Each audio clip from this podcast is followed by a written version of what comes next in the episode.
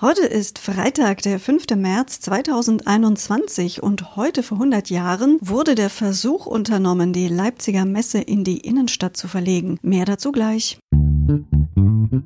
Was geschah heute, vor einem Jahr, vor 10, 50 oder 100 Jahren? Was geschah vor Jahr und Tag?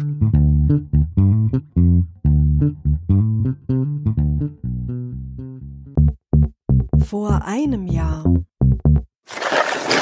Am 5. März 2020 gab die katholische Kirche bekannt, Opfer von Missbrauchsfällen mit 50.000 Euro Schmerzensgeld entschädigen zu wollen. Opfervertreter kritisierten das Entschädigungsmodell. Sie verwiesen auf eine Verständigung, wonach bis zu 400.000 Euro pro Opfer fließen könnten. Angemessen seien Zahlungen in sechsstelliger Höhe, weil viele Betroffene berufsunfähig seien. Am gleichen Tag demonstrierten 1000 Landwirte in Hamburg unter dem Motto Landschaft Verbindung für eine sichere Produktion und vor allem fairere Erzeugerpreise. Vor zehn Jahren. Eine Nachricht vom 5. März 2011. Der arabische Frühling trug erste Blüten. In der von den Aufständischen kontrollierten ostlibyschen Hafenstadt Benghazi trat erstmals ein Nationalrat der Übergangsregierung zusammen. Als erster Staat erkannte Frankreich einige Tage später das Gremium als rechtmäßigen Vertreter des Landes an. Vor 25 Jahren.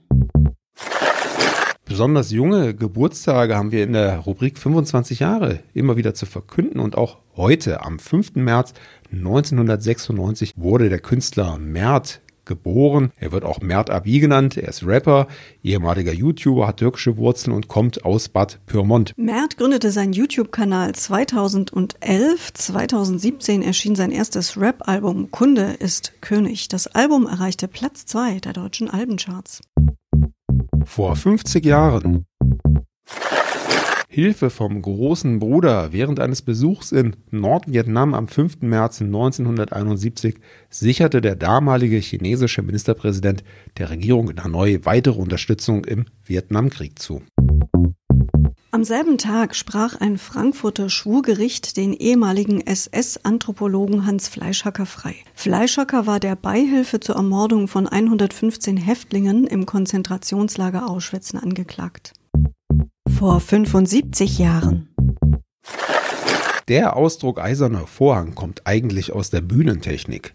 Als Brandschutzeinrichtung soll der eiserne Vorhang verhindern, dass ein Feuer von der Theaterbühne auf den Zuschauerraum übergreift. Dieses Bild einer undurchlässigen Trennmauer hat sich auch im Politischen für die Zeit etabliert, als die Welt in zwei Hälften zerfiel und der sogenannte Ostblock sich vom Westen abschottete. Geprägt hat diesen Ausdruck Winston Churchill, der den Begriff am 5. März 1946 bei einer Rede im US-Bundesstaat Missouri erstmals verwendete. Churchill erklärte seinen Zuhörern, dass sich von der Ostsee bis zum Mittelmeer ein eiserner Vorhang auf Europa herabgesenkt habe. Hinter diesem legen nun europäische Hauptstädte wie Warschau, Prag oder Budapest. Vor 100 Jahren am 5. März 1921 gründete sich in Leipzig die Welthandelspalast AG mit einem Grundkapital von damals 100.000 Mark.